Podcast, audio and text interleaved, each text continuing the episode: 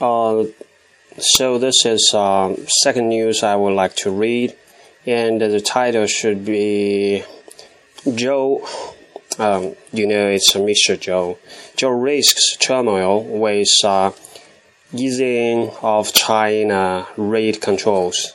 So uh, they, they mentioned the, the key part I, I want to mention here is uh, one uh, viewpoint, one point of view, and uh, uh, one of uh, the people they interviewed just gave us this opinion. It's something like this: China is facing a dilemma. So the people are named Tao Dong. Yeah, he, quite famous. We, we heard his name a lot so chief regional economist of Asia, excluding uh, excluding Japan，啊，从应该是叫瑞士信贷吧。 So uh, is uh, saying if interest rates are not liberalized, uh, shadow banking activities uh, spread like uh, wildfire. If rates are freed up, it will worsen problems for existing debt.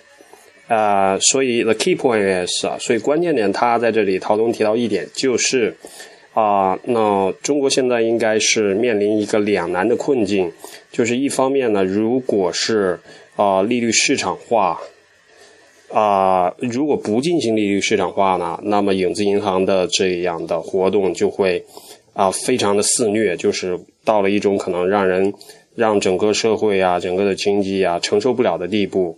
就是它扩张的会非常快，那另一方面呢，就是两难困境的另另一面就是，如果这个利率市场化，然后很快的进行，或者是很快的达到了目的，那么现存的债务呢又会存在问题，因为债务都是要付息的，然后利率市场化，实际上最根本的就是所有的利率都会上升，所有的利率上升之后呢，那现在的债务就会每年。